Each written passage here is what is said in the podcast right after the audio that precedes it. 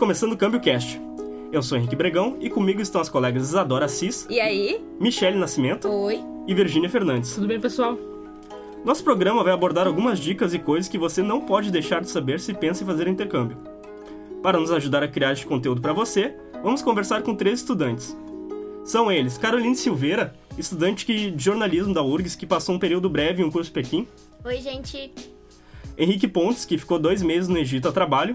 E aí, pessoal? E Chad Sami, que já passou um tempo na Palestina. E aí, beleza? Então tá, pessoal. Vamos começar conversando com a Carolina, então. Carolina, tudo bem? Tudo certo. Ah, como é que foi essa tua experiência pra, pra Pequim, pra China? Como é que como é que tu teve essa ideia de chegar até lá? Como é que como ou se alguma pessoa te falou isso ou o que foi? Conta um pouquinho pra nós aí. No meio de 2016, eu resolvi aprender um idioma diferente, porque eu já tinha o espanhol e o inglês. E eu achei que o chinês seria um ótimo diferencial na carreira de jornalismo. E eu vi lá a propaganda do Instituto Confúcio no site da URGS, aí eu me interessei, não pensei muito, eu conversei com meu ex-chefe, né? Ah, eu tô pensando, e ele disse vai, e na hora mesmo ali eu me inscrevi, paguei a taxa. E comecei, não pensei muito, e hoje eu tô aí. Aí esse curso que eu consegui foi através do próprio Instituto Confúcio, que é, eles dão uma bolsa de um mês, que é chamada de Summer Camp, para cerca de 20 alunos. Aí eu achei que seria interessante porque eu queria tentar ah, depois uma bolsa de estudos de seis meses, que eu consegui agora, tô indo pra lá de novo em agosto. E foi bom, assim, eu ter ido pra eu ter uma noção de que realmente é um lugar para onde eu quero ir, que eu gostei muito, me senti em casa, assim. Então, no início eu não pensei muito, mas acabou que tô gostando bastante agora. E se Deus quiser vai dar tudo certo. Que legal, que legal. E como tu sentiu a diferença como as aulas são ministradas lá e aqui no Brasil? Eu acho que a maior diferença foram o tempo das aulas, porque lá as aulas eram manhã e tarde, e assim, são 50 minutos de aula, 10 minutos de intervalo. 50 minutos de aula, 10 minutos de intervalo. Lá não é tão extenso o período, porque aqui, por exemplo, tu tem uma hora e meia de aula, 15 minutos de intervalo, mais uma hora e meia de aula, que é mais puxado, mais cansativo. Ah, parece pelo menos ser, mas lá acabou ah, rendendo muito mais porque eles pegam muito mais pesado, assim, é, é pouquinho tempo, mas eles puxam bastante a gente. E eu acho que a questão de no dia a dia, assim, eu tá lá tendo que me virar pra ir no supermercado, na farmácia, em qualquer lugar, falar o mandarim, isso me ajudou muito mais do que só ter o período das aulas aqui. E só pra recapitular um pouquinho que a Caroline falou, né, que ela foi pra, pra China através de uma bolsa.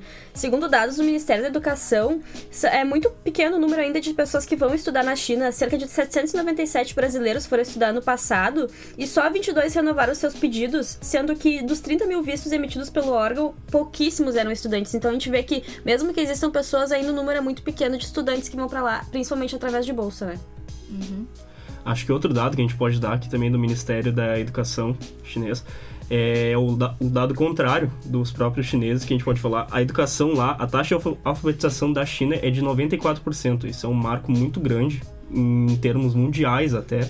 Ah, existem países com populações menores que não têm essa taxa e é bem, é bem interessante ver isso.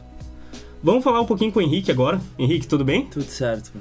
Como é que foi? Como é que tu foi pro Egito também? Conta um pouquinho pra gente como é que tu chegou até lá. E se tu foi através de uma outra pessoa, também conta um pouquinho isso pra gente aqui.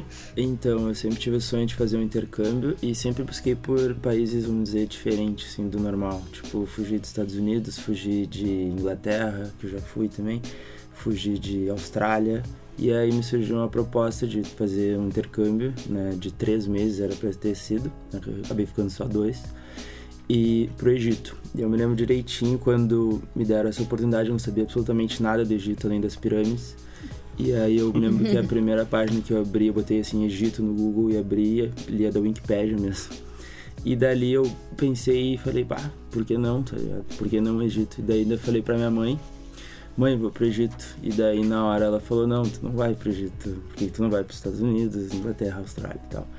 E deu que comecei a pesquisar no Egito, comecei a fazer um contato com o pessoal que já tava lá no Egito, que eu que já tinha ido através desse projeto. E assim comecei a persuadir ela e consegui o aval dela, vamos dizer assim. E de lá comecei quando veio, cheguei no Egito. E tu trabalhou aonde lá, quando tu foi? Uh, tu ficou nesses dois meses trabalhando lá, ou Ah, tu chegou a proposta, a tua proposta foi dentro do país ou foi fora? Então, eu fiz, na verdade, eu fui através da ESEC, que é uma ONG que tem aqui no mundo inteiro, na verdade. E eu fiz um vídeo aqui, gravei um vídeo, uma entrevista, vamos dizer assim, de uns 15, 10 minutos, não lembro. E enviei para eles. E a partir daí eles me aprovaram, fui contratado para trabalhar numa startup. Só que no Egito as coisas não funcionam que nem funcionam aqui no Brasil. Tipo, quem acha que o Brasil é caótico, eu diria que o Egito é muito mais caótico. Eu cheguei lá, eu já estava contratado por uma empresa X, e essa empresa X começaram a me enrolar, fiquei umas duas semanas sem trabalhar. Então ali começou o intercâmbio, né? Tipo, me lembro que eu ligava todo dia pros caras, "Bah, é meu emprego, meu emprego, acabava não fazendo nada o dia inteiro, passeava, claro, mas o meu trabalho eu não tinha. E daí o que, que eu fiz? Eu peguei, imprimi 10 currículos meu em inglês e comecei a ir em umas empresas que eu acabei conhecendo lá e assim eu peguei meu emprego. Então, tipo, eu saí daqui com uma vaga certa, cheguei lá, não tinha essa vaga, acabei conquistando uma outra vaga e acabou sendo uma conquista muito maior pra mim, tipo, o jeito que acabou virando. Na hora foi ruim, mas hoje eu olho pra trás, tipo, como uma grande experiência. Pô, meu. E onde tu foi trabalhar? Como é, como é, qual é a empresa? Tu Uhum. pode falar pra gente aqui? Aí foi a empresa foi a ML4 Network, que é uma startup também, que ela tem escritório sediado no Cairo e em Dubai. Então é uma empresa grande, uma, uma agência de marketing lá. E aí eu fazia atividades de redes sociais, mídias sociais, também fazia alguns shootings de ensaio para hotel. Eu trabalhava principalmente com a rede hoteleira, cheguei a fazer alguns comerciais, assim, tipo, uma coisa que eu não tava nem habituado a ficar na frente de uma câmera. E por economizar o valor de modelos e tal, eles acabavam botando o pessoal da agência mesmo. E foi muito bom, foi muito bom mesmo. E a questão do ensino lá, das aulas, tu, Eu não, o que che tu aproveitou, o que, que tu viu que é diferente daqui? eu não cheguei a fazer aula, eu fui lá só pra trabalhar mesmo. Só pra Então, trabalhar, nenhum curso, nada tu fez. Não, não, ali não. Mas aí o que, que eu comecei a fazer? Mas obviamente tô. Tu te insere numa cultura diferente, tu começa a aprender. Comecei a aprender o que, que eu não podia, o que, que eu não podia fazer. Tipo, antigamente eu pedia informação pra mulheres na rua e, tipo, eu comecei a ver que elas eram sempre grossas comigo, porque na verdade elas não podem nem falar comigo na rua. Tipo, já vi uma padaria uma vez, toquei numa mulher e tomei um tapa na mão, sabe? Essas coisas eu comecei a aprender. E também algumas palavras em árabe, né? Tipo, para pegar Uber, tipo, para, rena, que é para aqui. Então, essas coisinhas a gente vai pegando, mas eu fui mais a trabalho. Acontecia também muitas vezes no trabalho, cara, a gente tava, começava a reunião em inglês, tipo, porque era uma equipe estrangeira junto e do nada tava todo mundo falando árabe e eu ficava tipo. E aí? Tô aqui. Mas acontecia, mas eu aprendi um pouco e. Literalmente estavam falando árabe contigo. Exatamente. e aí foi isso, mas a gente vai se virando, intercâmbio é justamente isso, é se virar.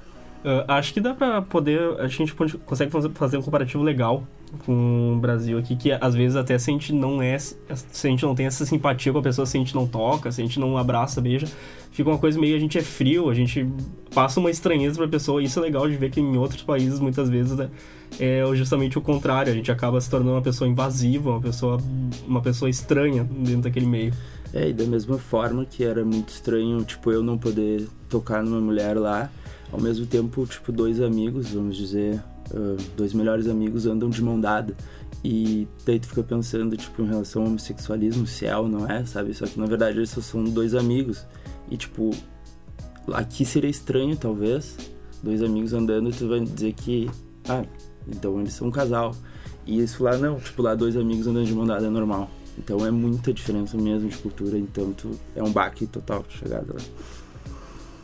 Ah, Se você pensa em fazer um intercâmbio pro Egito, existem 19 universidades públicas que são cadastradas no Ministério da Educação local.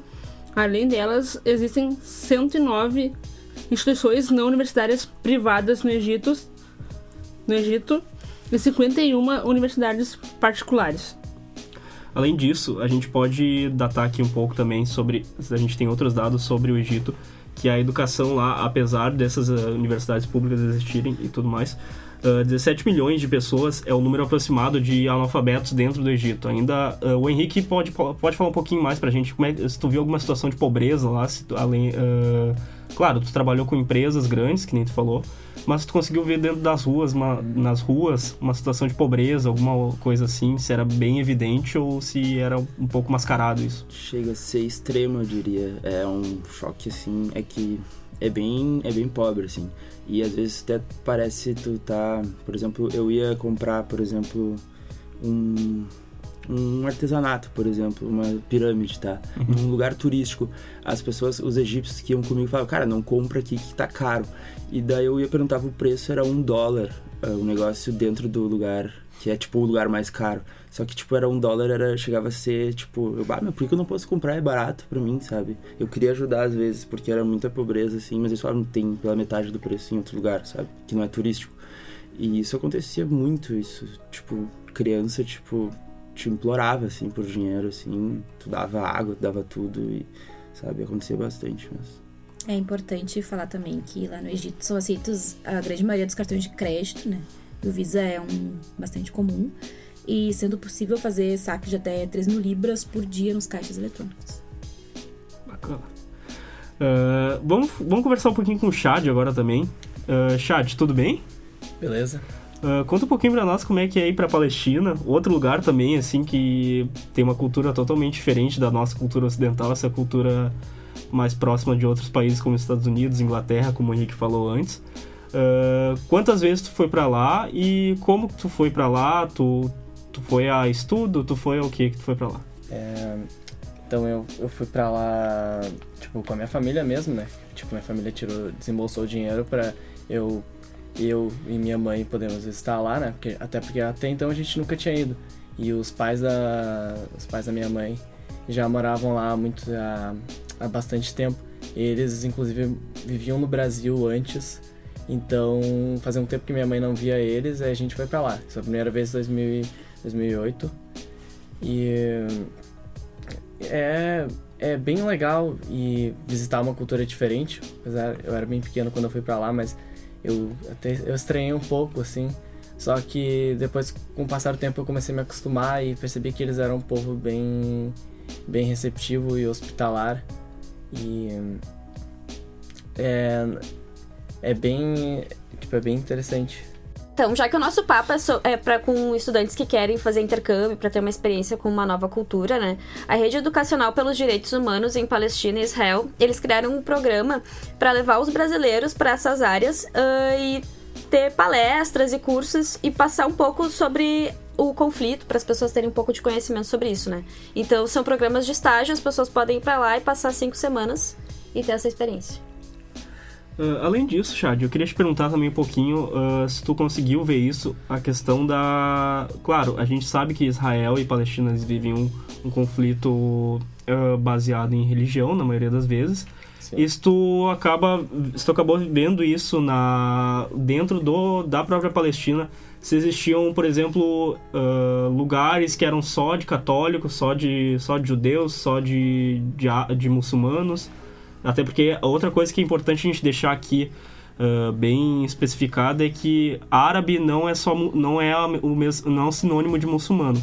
Árabe pode ser do mesmo árabe é um povo e árabe pode ser católico, muçul, muçulmano ou ou e eu também perdi agora. Mas Respira e vai de novo. árabe pode ser muçulmano, católico ou judeu. Isso é uma coisa para se deixar claro aqui que o, o, árabe é um povo e quem escolhe quem é a sua religião é quem é, é a própria pessoa, não é o não é a sua etnia. É exatamente assim. É, lá é um lugar que tem que tem é basicamente todas as religiões tem existem pessoas de todas as religiões lá e onde fica mais claro isso é quando tu vai para Jerusalém e Jerusalém é, é a cidade que mais tem as pessoas assim é, de todas as religiões, mas ele não deixa de ter um conflito, até porque não um conflito entre as pessoas, assim, mas um conflito mais político de espaço, porque tem os lugares que são ocupados por, por judeus e os palestinos simplesmente não podem entrar lá. Eu vivi isso porque eu poderia entrar de qualquer jeito, porque eu tenho passaporte brasileiro, né? Eu nasci no Brasil, mas meus avós, por exemplo, eles não. Se eles quisessem entrar na, na lá no território de Israel, eles precisariam de autorização, alguma coisa. Então é um negócio bem difícil, assim. É... Uh, tu falou sobre teus avós não conseguirem entrar, que eles precisam de permissão e tudo mais. Uh, teus avós são, são muçulmanos? Eles, sim, eles são muçulmanos, eles seguem a...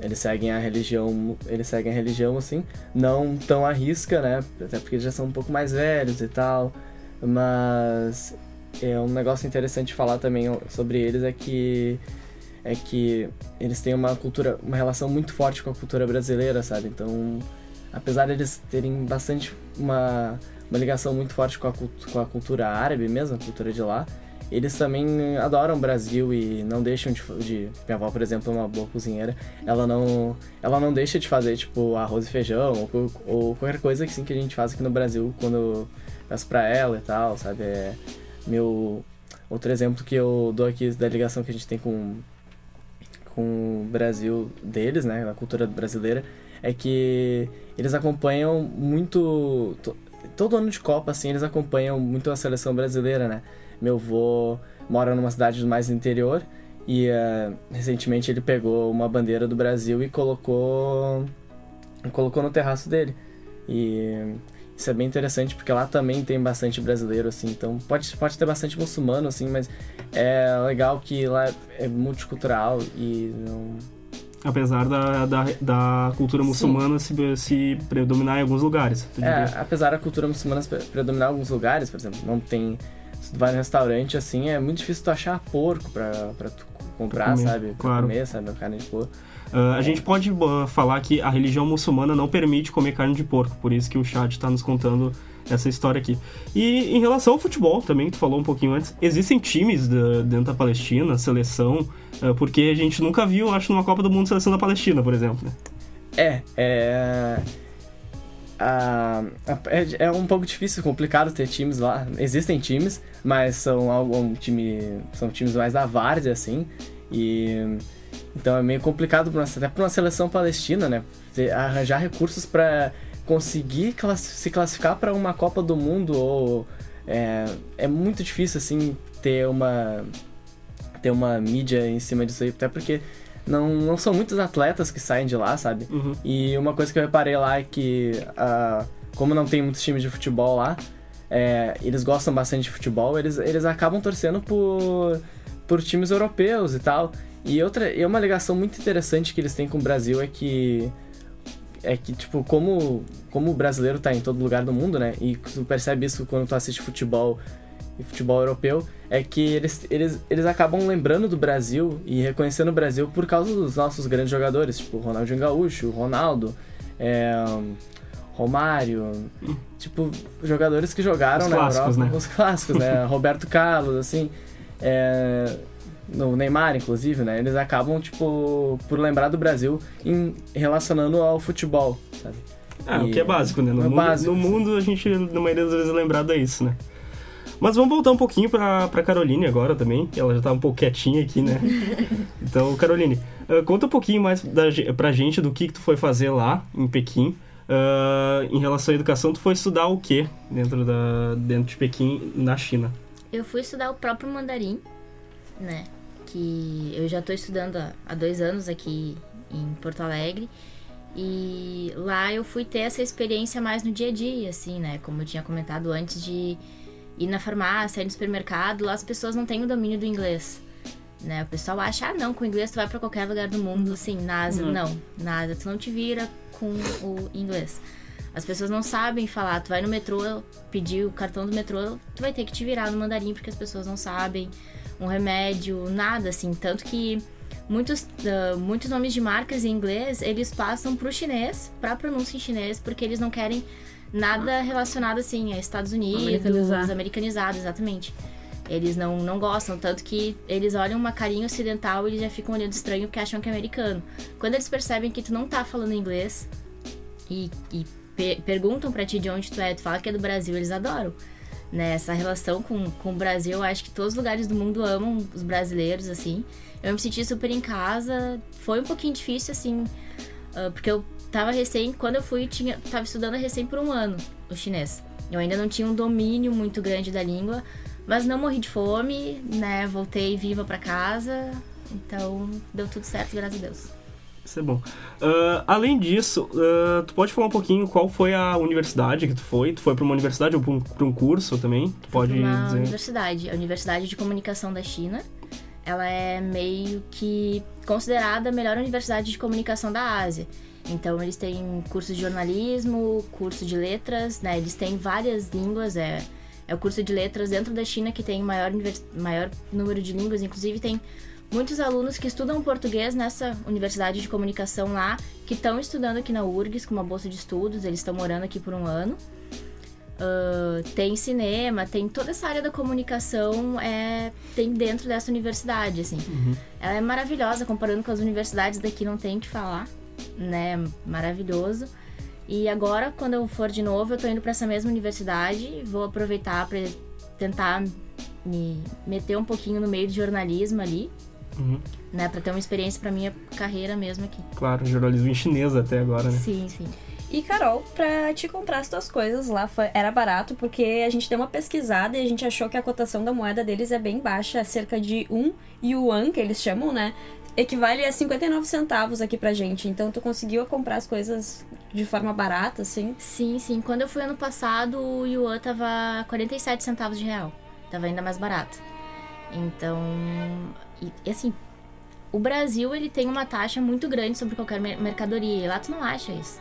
Lá tu faz, assim, um rancho no supermercado comprando só aquelas coisas que aqui são muito caras, tipo salgadinho, chocolate, essas coisas muito caras, assim, aqui. Lá tu não gastava 100 Kwai. É que eles chamam a moeda lá de Kwai quando eles te dão o preço, né? A moeda é Yuan, mas o valor eles dão Kwai. Seria tipo, ah, 100 pila. Né? Que seria o equivalente a 50 reais aqui, sabe? É mu- tudo muito, muito, muito barato, assim, lá. Sim, e isso que a Carol tá falando acontece porque para manter as exportações em alta, o governo chinês ele intervém na economia e mantém a moeda local bem desvalorizada, né? E por isso o poder da compra dos moradores estrangeiros é elevado e aí eles conseguem comprar tudo de uma forma bem mais barata. Sim, uma coisa que eu me dei conta, assim, lá, e que eu conversei com alguns chineses, inclusive, eles me disseram, muita gente tem a ideia de que a China é um país muito pobre, justamente porque também a moeda é muito desvalorizada. Mas, na verdade, lá tu não vê pobreza, sabe? Eu não vi uma pessoa morando na rua, eu não vi uma pessoa numa situação vulnerável, sabe? Claro, eu fiquei em Pequim, uma grande cidade, não consegui muito pro interior. Mas o que eu vi lá, assim, é como, sei lá, se eu tivesse ido pros Estados Unidos, sabe? O pessoal todo com celular de última geração, carros, tu não vê um carro que tu chamaria de popular aqui no Brasil, sabe? As coisas lá, elas têm um custo muito baixo. E aí até alguns chineses chegaram a me dizer que a ideia deles de comunismo não é que todo mundo tem que ter tudo igual, mas é que as coisas básicas para viver tem que ser iguais para todo mundo. Todos têm direito. né? Exatamente. Vamos um pouquinho pro Egito de novo agora, vamos voltar com o Henrique aqui. Ah, Henrique, conta um pouquinho também, acho que tu pode falar um pouquinho de turismo pra gente. Tu ficou só, tu ficou em qual cidade no Egito e se tu viajou um pouquinho pra fora da tua cidade? Então, como eu falei no começo do vídeo, quando eu pesquisei sobre o Egito, eu só conhecia as pirâmides. Eu não tinha ideia de quanto rico era aquilo, além de história e de belezas naturais. Eu fiquei sediado no Cairo, morei no Cairo, num hostel lá. Mas a gente acabava, chegava final de semana, a gente sempre, eu e meus amigos, a gente fazia viagens pro interior, né? E algumas delas, por exemplo, eu posso citar a da Rabi, por exemplo, que foi a minha preferida. Ela, por exemplo, eu cheguei lá, ah, vamos escalar o Monte Sinai. Eu não era muito católico, né? Não sou tão ligado à religião. Fui descobrir lá que era onde foi Deus deu os dez mandamentos para Moisés. E tipo, mesmo não sendo tão ligado à religião e tal, chegar lá no topo foi uma trilha de seis horas. Tipo, peguei temperaturas negativas no Egito. Tipo, nunca imaginei que isso seria possível no deserto ter temperatura negativa. E então a gente sobe lá, tu chega lá, tu te emociona, é bem legal. Também fiz um mergulho de cilindro na, na fronteira com a Arábia Saudita. E, tipo, isso por 80 reais, sabe? Uma coisa bizarra e, tipo, foi uma das melhores experiências que eu já fiz. E desde então comecei a fazer mergulhos em todos os lugares que eu vou. Teve também, tipo, por exemplo, um resort lá que a gente foi pra. Onde é que foi mesmo a cidade? Urgada. É no litoral, assim, na costa. É tipo, tu pega uns, uns resorts com tudo incluído, quatro estrelas, cinco estrelas, tu paga tipo, eu paguei 200 dólares por uma semana pra duas pessoas, sabe? E tipo, é bem bizarro assim, de barato assim, tu chega, parece que tu tá ah, dando uma gorjeta até às vezes pras pessoas, de tão pouco que é. E barato e bonito, tá? Não é só as belezas, também são bem bonitas. Uh, só pra gente lembrar aqui também sobre o Monte Sinai. O Monte Sinai ele é um monte que, além de ser importante para o cristianismo, como tu falou, assim, tu não é tão católico, mas acabou sentindo essa vibe, ele também é importante para o judaísmo e para o islamismo também. Ele é um monte sagrado para as três religiões. E geograficamente falando, ele é um monte que tem mais de 2 km de altura, então talvez isso resulte na, na possibilidade de ter esse frio que nem tu falou lá em cima. Uh, além disso também, Henrique, tu passou em alguma no deserto de Saara, outra é, é, meio clichê a gente perguntar isso, né? Porque é mas é mas é uma, tem uma proximidade legal dali da, da onde tu esteve, né? Tu passou perto disso, como é que Exatamente. foi? Exatamente. Uh, até um título que eu também descobri lá é Saara, quer dizer na verdade deserto. Então, bem que dizer todos os desertos são do Saara, porque deserto é Saara. Mas daí tem a parte sim que é deserto do Saara, que ela vai fui também na uma parte do Marrocos lá também e tive a oportunidade de dormir no deserto do Saara, no White Desert lá. E meu, foi uma das experiências mais loucas e insanas que eu tive. Eu acordei, era tipo, eles põem meio que umas, umas lonas do lado, eles não fecham em cima porque é pra te ter a sensação tipo de dormir olhando para as estrelas e é uma coisa, tipo, tu vê estrela que tu nem sabia que existia assim de tanta quantidade. Então é muito bonito. Aí tu dorme vendo as estrelas, só que tu acorda com a boca cheia de areia, né? Porque do nada de madrugada dá umas tempestadezinhas assim de areia que chega tem as fotos que é tu com a boca cheia de areia, mas uma sensação ao mesmo tempo tipo inexplicável. E também é frio, muito frio no deserto. Isso foi uma coisa que eu não esperava mesmo. Eu esperava sempre 30, 40 graus quando estivesse no deserto, mas chegar no Haiti vai a 15 graus, 12 graus. Chad, fala um pouquinho pra gente também. Uh, tu, foi pra, tu mencionou que tu foi para Israel, pelo que eu entendi. Uh, conta um pouquinho dessa situação também. É perto da. É muito perto da Palestina ali. O, quanto tempo mais ou menos dá de viagem? E eh, se tu ficou bastante tempo ali também, ou como é que é? Cara, é é incrivelmente perto, assim, é tipo muito pequeno mesmo. É, comparado, comparado a um estado do Brasil é, é minúsculo, sabe? É, é, uma viagem tipo de, sei lá, daqui pra. Deixa eu pegar um lugar perto aqui, sei lá. É... Gramado? Até Gramado é um pouco longe, né? Porque de tão perto que é. Nossa. É, é tipo, é, é bem, é bem minúsculo lá mesmo. E eu cheguei pra Israel, né? E eu passei lá, eu fiquei lá só um Fiquei lá só um dia. É, digamos que minha viagem para Israel foi parcelada, sabe? Porque primeiro eu fui para Tel Aviv, que é a, que é a capital de Israel. Uhum. É, Capital, isso. É a capital, né?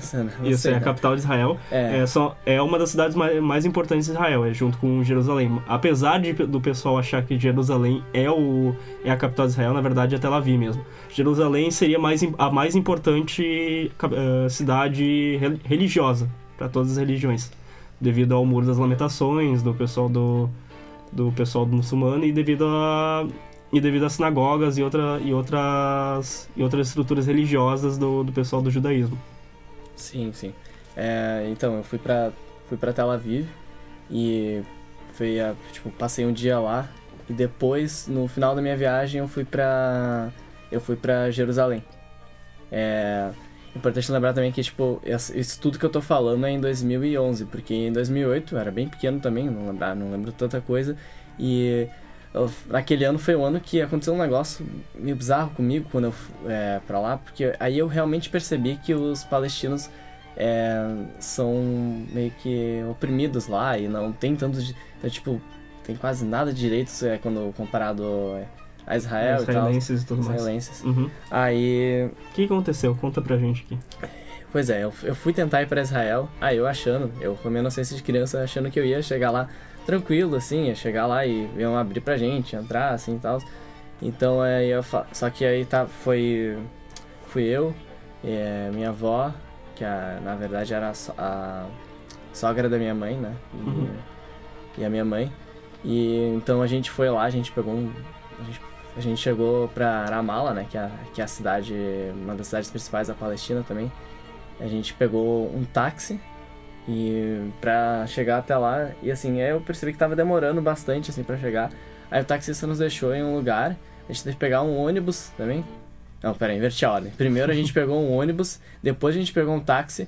E então, eu achando que a gente ia chegar lá normal, assim, até. Afinal, quando tu pega um carro e vai, chega numa cidade tranquilo assim. Só que a gente foi parar numa montanha. Aí eu pensei, tá, deve ser aqui. Aí a gente chegou lá, eu não sei porque a gente fez isso, né? Porque foi ideia da minha avó. Eu e minha mãe, a gente não conhecia nada de lá, né? Afinal, tinha sido a primeira vez. A gente chegou lá e, e se deparou com uma montanha. A gente teve que descer uma montanha. E o que que tinha lá? Tinha uma... Como é que diz? Um negócio que é uma fronteira, como se fosse uma... Como se fosse uma... É... diz? Um- Aquele negócio que é o- tem o pedágio, assim. É... Uma cancela? É, tipo uma cancela, assim, sabe? Uhum. Aí tu passava. Aí eu, a gente desceu lá na, da, nessa montanha e nos, nos deparamos com muitos soldados israelenses lá, sabe? Então é. Aí eles perguntaram, tipo, fizeram várias perguntas assim e disseram que a minha avó ela não podia passar pro lado, porque quem tem passaporte palestino não podia passar pro outro lado, sabe? Uhum. E foi uma experiência bem, bem insana pra mim, pra uma criança, pra ver as armas que os soldados israelenses têm, sabe? É um negócio bem, bem surreal, assim. É, imagino É. que deve ter sido desagradável, porque tu provavelmente deve ter que. eh, queria que tua avó fosse junto, e também tu Sim, não deve ter entendido de, pri- de primeira, assim, o que, que Sim, acontecendo. a gente poderia, a gente poderia passar pra lá. Poderia passar pra lá. Eu e minha mãe a gente poderia ir. Só que como a gente não conhecia nada lá, né? Então ficaria, ficaria perdido lá. Não teria a minha, a minha avó pra nos guiar. Então foi uma experiência assim que eu notei que os palestinos não podem, não podem circular pela, pela própria Palestina com tanta facilidade assim, né? Uhum. É, turistas são tratados um pouco, um pouco melhor com relação a Israel, assim. Uhum. Sabe? É um negócio meio... E isso é importante também pra quem tá afim de fazer intercâmbio, sempre levar os documentos consigo, porque os controles de segurança lá, devido a ser uma zona de conflito, são mais frequentes, né? Então é bem Isso. importante. Ah, Henrique, também contigo já vamos falar um pouquinho. Se tu sentiu essa. Já vamos tentar relacionar um pouco do Egito com a Palestina, claro, são lugares um pouco distintos pela distância. Mas tu sentiu também um pouco dessa pressão, talvez, de. Claro, tu tá num país predominante, predominantemente muçulmano, mas tu. Se existe alguma influência disso da- dentro do Egito ou dentro de algum outro país muçulmano, como tu falou que tu, que tu foi? Muito tinha da gente que tinha vontade também de viajar lá pra Palestina e tinha assim muito será que a gente voltava, porque tem muito essa questão de quem pisa, quem é do Egito e pisa na Palestina, tipo, não é bem-vindo de volta, sabe? E daí a Uhum. gente tinha vontade de ir lá, acabou não indo, mas depois a gente até teve alguns amigos que foram, porque pra quem é turista, isso aqui é mais de boa. Mas pra quem é de lá do Egito e pra aquele lado lá, eles têm sim uma rivalidade ainda, embora ainda já estejamos no fim aí dessas guerras, vamos dizer. Eles ainda têm muito essa rixa e por isso eu acabei não indo para esse lado lá da Palestina, embora quisesse muito ter ido. Ah, e em 2011 a gente teve também a Primavera Árabe, que começou na, na, na- ali pela Síria, que atualmente hoje ainda tem muito conflito o- em relação à Primavera Árabe, e isso se espalhou por todos os países árabes do, daquela região ali da Crescente Fértil, ah, que é onde se estabeleceram os maiores povos árabes da, e, da, daquela região. Ah, tu sentiu um pouco dessa influência ainda da, da questão do protesto, do que foi a Primavera Árabe, que foi a luta pelos direitos, que a gente sabe que o Egito ainda ele é governado pelo, pelo um governo militar, que é o governo do, é um governo militar que já atua há mais de 30 anos no Egito. E tu sentiu um pouco dessa influência da, da luta pelos direitos ainda, ou isso já amenizou um pouco lá? Cara, sinceramente eu não senti muito, mas eu também, a minha época que eu cheguei era uma época que tava muito bom no Egito, porque é, pode ser engraçado, mas era o Egito tinha se classificado para a Copa do Mundo na semana que eu cheguei. E eles são muito viciados em futebol, muito mesmo. E pareceu que o, o estado todo ficou, entrou em paz, assim, de um jeito que eu, eu não senti nada, pelo menos. Mas assim como eu também eu não via, eu não falava muito sobre isso com as pessoas lá. Tipo, por eu ser turista e tal, quando eu falava com eles era coisas relacionadas mais a, aos lugares e tal, não entrava muito nessa questão política e também por não ter domínio do idioma para estar falando sobre isso. Mas não senti nada a respeito disso. Tá Carol, ah, fala um pouco pra gente também, vamos conversar sobre essa questão do da da con- convivência civil dentro da China assim também. Como é que tu via essa questão do- dos costumes? Tinha muita diferença de costumes lá também. O pessoal se comunicava de uma forma diferente, tinha essa coisa como o Henrique falou de não poder tocar uma pessoa, como é que era? É muito diferente daqui do Brasil, porque lá também eles não têm essa cultura do toque, né? Tanto que, inclusive, namorados, casais, assim, vivem anos juntos, não demonstram afeto publicamente, assim, essa coisa do beijo em público pra eles é um tabu enorme, né? Eles mão dada é meu Deus do céu, sabe? Que horror. Ahn, é que eu também me perdi um pouquinho. Tem muita coisa pra falar.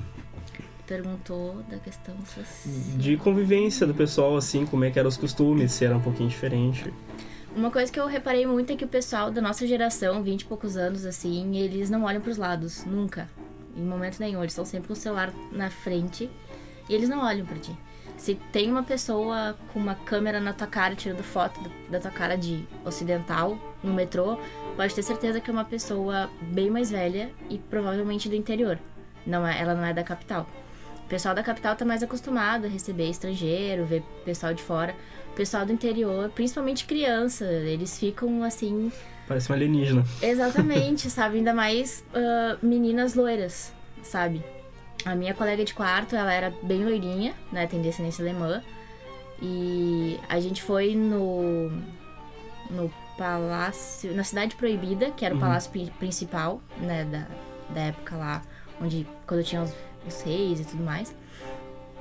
E tinha uma excursão com várias turmas de escola. E as crianças chegavam assim pra ela, foto, foto, quero tirar foto contigo. E ela tirando foto com todo mundo, porque as crianças vendo uma loirinha de, sabe, tipo cabelo natural, não era pintado, carinho ocidental. Eles acham muito estranho, assim, mas. Acabou virando mais atração que a própria Cidade Proibida no final. É, exatamente. E. Mas assim, no geral, as pessoas com quem eu chegava no caixa do supermercado, ou algumas pessoas assim que chegavam para conversar com a gente, as pessoas eram mais tranquilas, mas sabe, eles gostavam de conversar. O pessoal do interior gosta de conversar muito. Mas o pessoal da cidade grande mesmo é muito mais reservado, eles são mais fechados. Essa coisa do toque para eles também é, é um super tabu, assim, não, não existe. E tu tava conseguindo se comunicar com o pessoal em mandarim mesmo lá ou em inglês? Como é que tu tá? Como é que tinha muita fazendo? mímica nesse processo, né? Porque, assim, os sinais eu acho que eles são meio que iguais pro mundo inteiro. Mas as coisas básicas, assim, eu tava conseguindo, né? Eu conseguia entender o valor que eles me davam. Eu conseguia entender se eles pediam, se eles perguntavam se eu queria uma sacola na hora da compra, porque lá tu paga a sacola. Né? Eles botam ali o códigozinho de barras da sacola pra registrar. Ah, conseguia comprar cartão do metrô, dizer pra onde eu queria ir, escolher o tipo de prato que eu queria no restaurante. Essas coisas básicas, assim, eu consegui me virar, mas, por exemplo, entender toda a explicação do guia chinês lá sobre a cidade proibida, sobre a muralha da China, é óbvio que eu não entendi, né? Porque era um nível muito mais avançado do que eu Claro. estava. Ah, eu quero, antes de finalizar, pessoal, eu quero conversar com vocês três aqui. Ah, em poucas palavras, ou assim, em um período curto, digam, pra- digam pra mim, pra nós aqui na verdade, ah, vocês te- pretendem voltar pra esses lugares e se vocês recomendam eles outra- pra outras pessoas e um aviso para o pessoal que chega lá ou uma dica. Ah, pode começar, acho que a Carol também com a gente aqui. Eu pretendo voltar pra lá, inclusive, né? Tô agora já vendo a passagem, eu recebi hoje pela manhã. Ah, não pode falar data, né? Desculpa. Ah, eu recebi recentemente a confirmação do governo chinês sobre a minha bolsa de estudos. Eu vou voltar pra lá em agosto, fico seis meses novamente, com muita alegria, né? Queria muito voltar pra lá. Ah, eu recomendo muito para que as pessoas vão pra lá, é uma cultura completamente diferente. O pessoal recepciona a gente muito bem, é muito legal. E uma dica. Tu vai ter que anotar o corte aí porque eu vou ter que pensar um pouquinho. Deixa eu ver. Uma dica. Tá.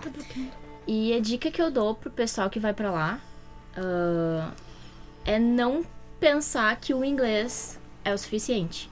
Não é, sabe? Se for com uma agência de turismo, pedir um guia que talvez fale inglês se a pessoa tiver um bom nível de inglês.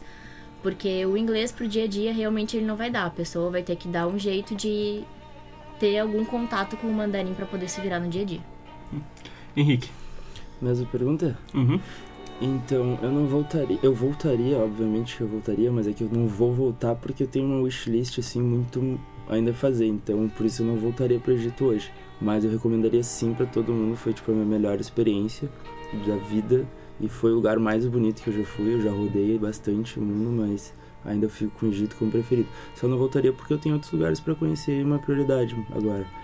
E a dica que eu dou é pra ir sem medo. Tipo, entrar no Egito de com os dois pés, tipo, provar o pulmão, provar todas as coisas que tem lá que é horrível, mas tem que provar igual. E tem sem medo também, porque te aventura, assim, te, te permite fazer coisas que tu não faria no Brasil. E respeitar, né, a cultura, entender que as pessoas são diferentes. Acho que isso que tem que ter muito cuidado lá. Mas todo mundo, tudo se dá um jeito, sabe? É só ter, tu respeitar que tu vai ser respeitado lá também. Certo. Chad, e, o teu, e a tua palavra que tu pode dar pra gente aí? Hum, eu eu não tenho previsões de quando eu vou voltar, né? Provavelmente num futuro assim, não diria tão próximo, mas eu recomendo as pessoas visitarem, assim, apesar de ser um lugar, um lugar de conflitos, assim, não é tão, os conflitos não são tão explícitos assim, e diria que atualmente está vivendo um momento de paz, apesar de tudo.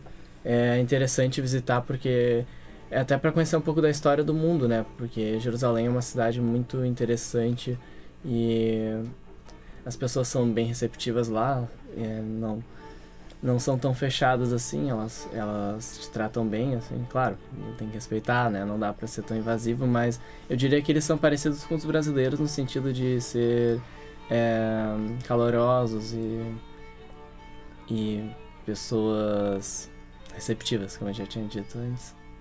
Então tá, tá certo. Pessoal, a gente vai acabar ficando por aqui. Eu sou Henrique Bregão e estiveram comigo no estúdio as colegas Isadora Assis, Michele Nascimento e Virgínia Fernandes, além dos convidados Caroline Silveira, Henrique Pontes e Chad Sami. O programa vai ao ar no SoundCloud e na página do Facebook Câmbio Cash. Obrigado por nos ouvir. Tchau, até mais!